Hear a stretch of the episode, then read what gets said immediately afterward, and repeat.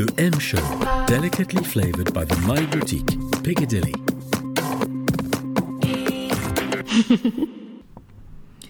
Valériane Monio, bonjour. Merci d'être avec nous dans le M Show sur FRL et dans la rubrique Aime les autres.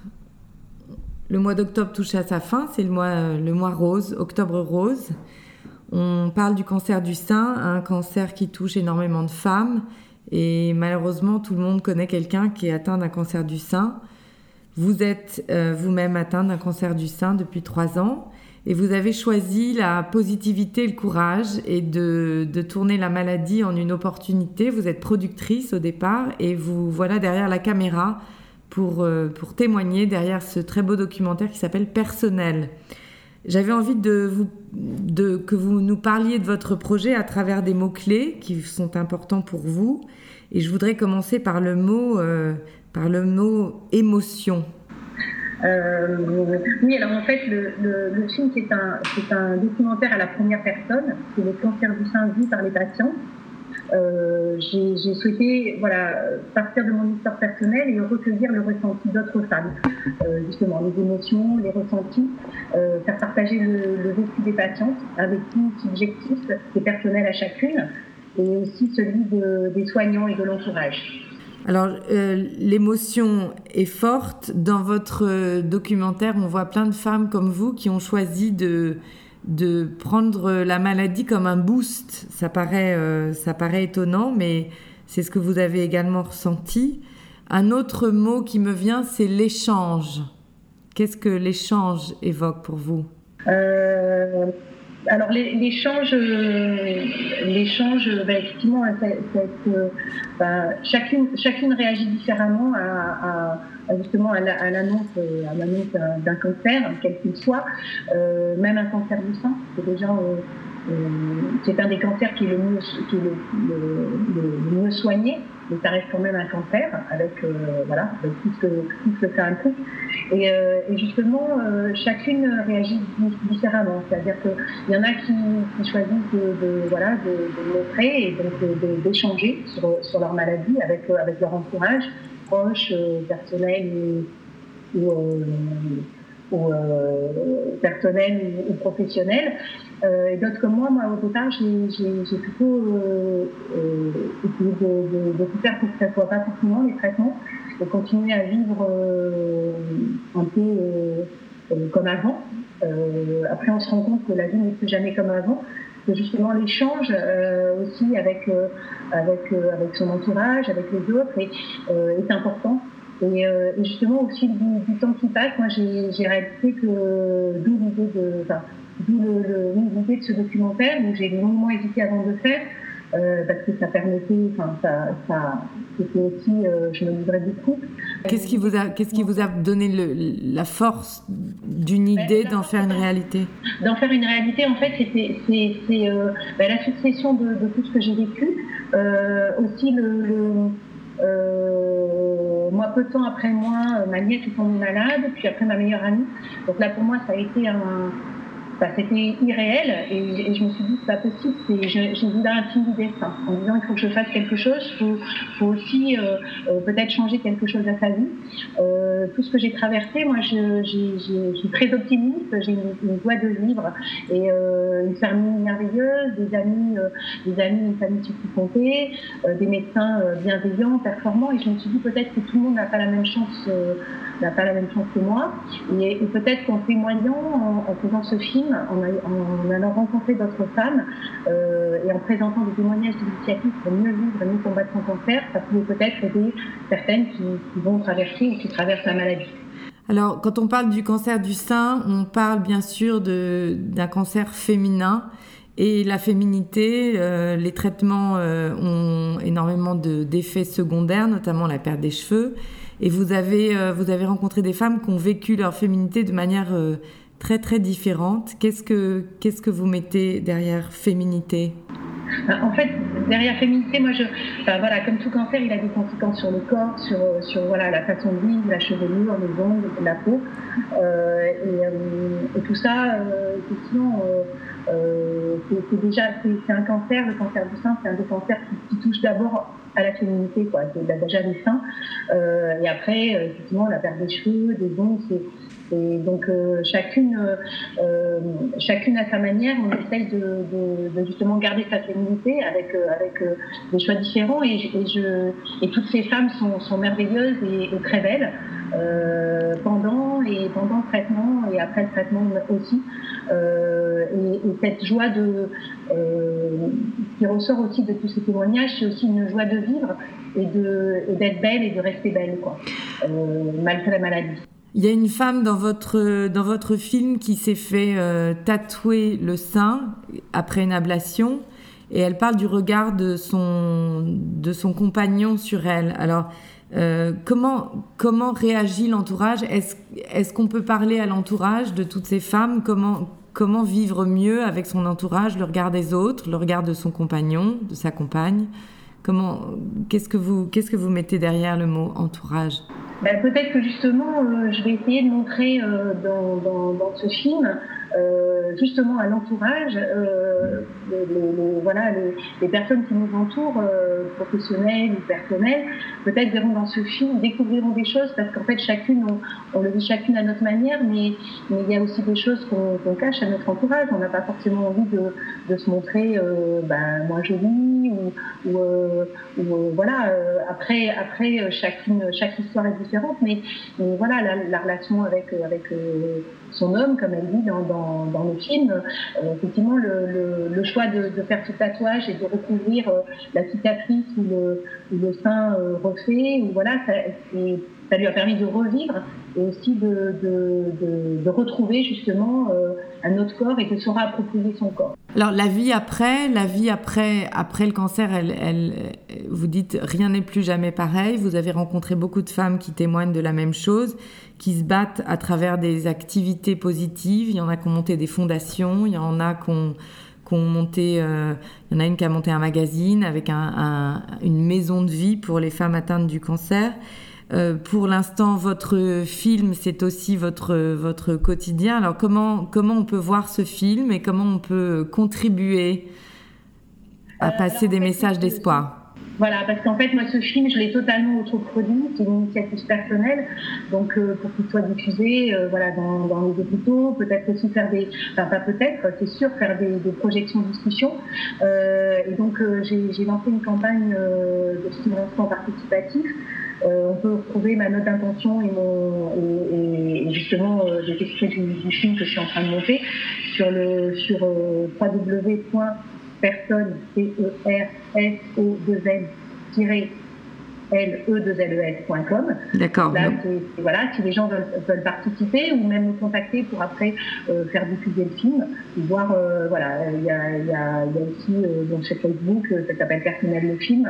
Et, euh, et vraiment, moi, ce, ce film, c'est vraiment aussi un, un message, un message d'espoir euh, optimiste et dire que oui, euh, oui c'est vrai, on réalise que la vie n'est plus jamais comme avant, mais, mais paradoxalement, euh, on dit toutes que, que la vie est peut-être on est peut-être plus heureuse, pas plus heureuse, mais en tout cas, enfin si, plus heureuse euh, après qu'avant, même après avoir passé tous ces traitements, parce qu'on relativise tout, on profite de chaque moment présent et, euh, aussi on remet effectivement beaucoup de choses, euh, beaucoup de choses en, cause dans sa vie de, tous les jours, mais au moins on apprend à, à plus profiter de, plus faire attention à soi, euh, plus profiter de la vie, des gens qu'on aime, et euh, voilà, et, toutes ces initiatives, euh, faut vraiment, faut vraiment pas hésiter. À chaque à chaque moment de, son parcours, euh, aussi bien au début du traitement qu'après, à chaque moment il y a des choses qui peuvent se présenter, il faut pas hésiter, de, le faire et de, garder de garder l'espoir même si c'est difficile et que ça peut être difficile.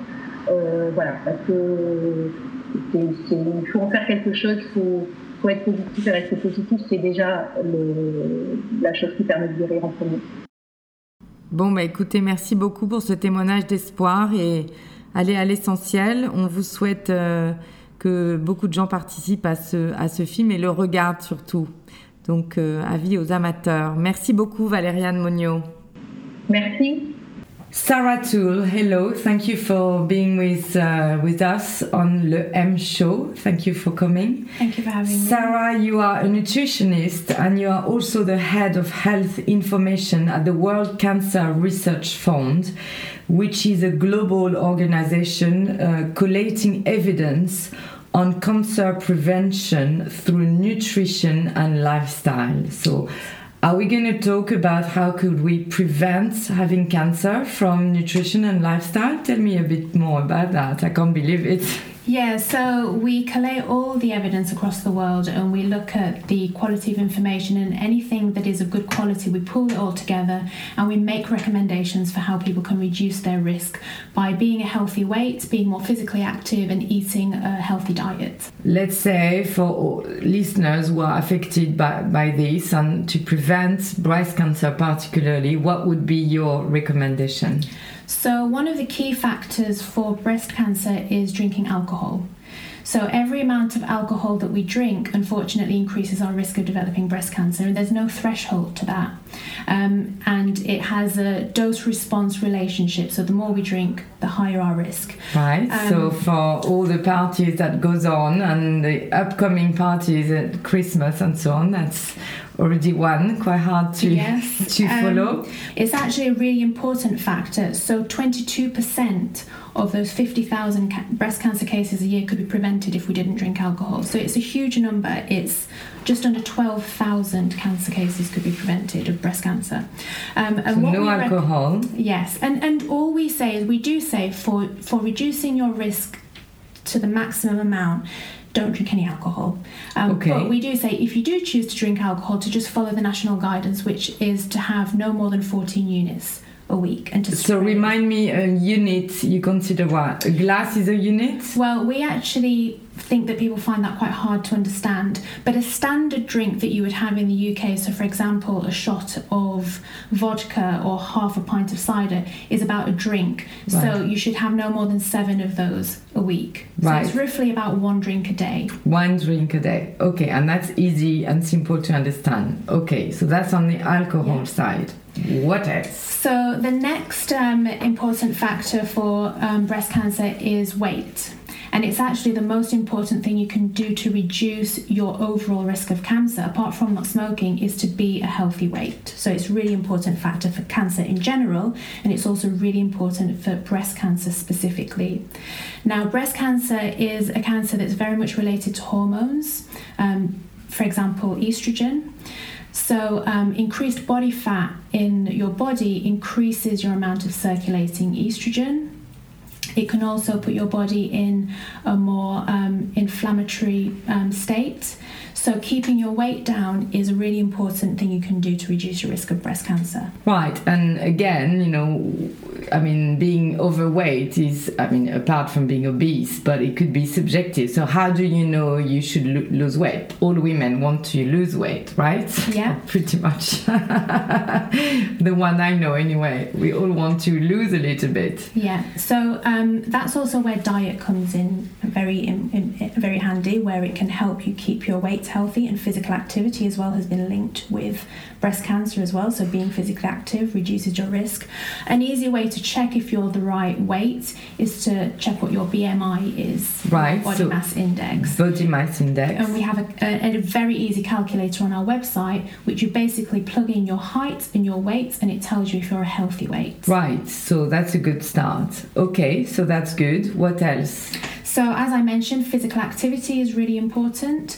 Um, we recommend, again, it's nothing more than what the government's recommendation is. So, trying to do at least 30 minutes of moderate to vigorous activity every day. And again, it doesn't have to be vigorous activity, it doesn't have to be going to the gym, going on a long jog.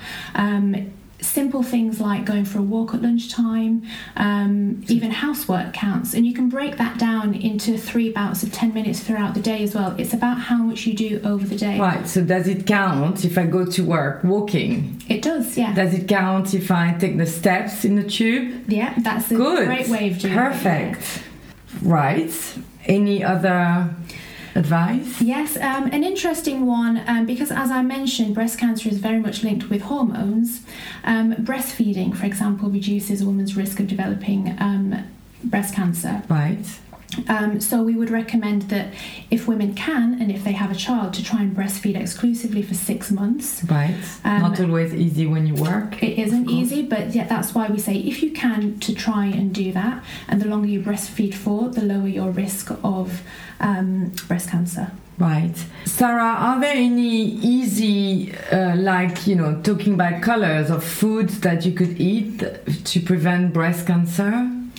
So we haven't actually found that there are any particular foods that particularly reduce your risk of certain cancers. What we have found though is that eating a wide range of vegetables and fruit reduces your risk of certain cancers and it also um, provides you with nutrients and vitamins and phytochemicals which act in the body to help prevent your risk. So, for example, phytonutrients are anti inflammatory, they're antioxidants, so they help prevent the carcinogenic environment in your body from, from developing. So, what are these ones? Because you're using a lot of terms that Yes. my head goes, Yeah. what is she talking about? So, um, but this is where I think you don't need to worry too much about which particular one. So, if you eat a wide range of fruits and vegetables, your green, yellow, red vegetables, you will actually be getting all the various nutrients that your body needs. Whereas if you start focusing on particular colours, you start limiting and, and, and losing out on some of those nutrients. So, the easiest way, you don't have to worry about the names or you know the names of any of those nutrients. Just try and get a, w- as wide a variety as possible. Think about the rainbow and try and get that rainbow Right. throughout your week. Including white, because I've heard one day that the white, like white mushrooms or what we call the les champignons de Paris, are white. And somebody told me one day, well, you know, when it's white, there's not much in it. Is that Yeah. right? Is that Um, true? I would say that's not true. I mean, thinking about onions, for example, and garlic have been very much shown to have anti inflammatory properties, which help, again, protect your body from, from cancer risk. So I would definitely say stick with the rainbow and go for all the colours. Good, that's a good image, and rainbow is a color of peace as well, so it's perfect. And uh, we are on the pink here for the for the breast cancer. Any, and that might be my last question. Any uh, particular country that has a diet that has been known to reduce cancer? Well, that's an interesting question. Um, at the moment, we see that breast cancer is, is higher in developed countries. Uh, we used to see that breast cancer risk was lower in countries such as Japan, which is why there is a lot of interest in soya, for example, and whether that can have um, an impact on reducing your risk. What's interesting, though, is that we then find that when those um, women move to more developed countries, within a couple of generations, they're then having the same breast cancer risk as um, women who've been in that country for a longer time. So it's very much about what you're doing in your lifestyle it, that is having an impact on your breast cancer risk. Okay, because Japan is obviously a developed country. I mean, we talk about maybe the, the diet, Western, but also, yeah. I mean, soy is something that is quite salty. Or anyway, the one we buy, you know, if we go to eat sushis, it's always very salty. Mm-hmm. So then the salt is not good. I mean, how can we find a, you know, I presume maybe on your website, but it's, you know, one thing might contradict another. Yes, yeah. So who is holding the truth here? Um, well, Is there any truth? Well, I mean, that's why for us, you know, we've looked at so much evidence and research across the whole world, and people are looking at all sorts of different foods and trying to find the one food or the group of foods that, that reduces your risk of, of breast cancer and other cancers. And as yet, there is very li- little evidence to show that there are particular foods um, that do that, which is why we always come back when we do our evidence reviews, we always come back to the same conclusion that actually it's about a varied diet. We do recommend that people try and eat more plant based foods, um, sorry, have a more plant based diet, so to increase the amount of vegetables and fruit that they eat and to limit the amount of red meat that they have and processed meat because they increase your risk of, of cancer. Right. So there's a big bash against meat, and and a lot of uh, people, particularly in England, you know, campaign for vegetarian and even vegan. And raw food. I mean, is that just a fashion, or is that really something that we should all start looking at? I think things, for example, like the vegan diet, um, what it does is it's not just the fact that they're just having vegetables. There are lots of other things with that lifestyle. So a lot of um, of uh, studies that have looked at the vegetarian diet, for example, have looked at Seventh day Adventists who actually have a broader, healthier lifestyle as well. So it's not just their diet that is having a positive impact on their cancer risk. Um, so it's it's not just the diet itself, it's whether they're being physically active, it's whether they're, they're not eating cheese that has a lot of um, fat in it. So it's not just the vegetables. It, it's really difficult to pinpoint certain things. Right. People might be disappointed to, to hear that I'm not um, coming here with really simple. The one recipe. Yeah, the magic. Okay, so maybe the one recipe is to go on your website and start assessing, you know, the BMI and maybe look at, you know, and it's a good reminder anyway to be active Yeah. and eat good food. So can you tell us the website? Yeah, so our website is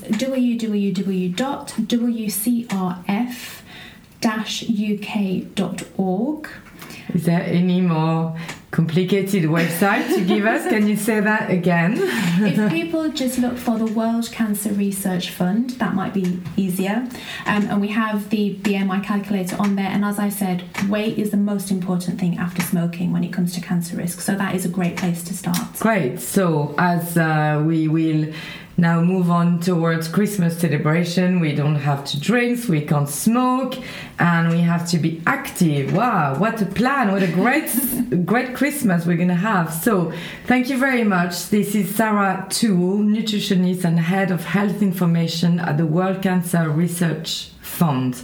Thank you very much. Thank you very much for having me. Le M Show, delicately flavored by the My Boutique, Piccadilly. Mm-hmm.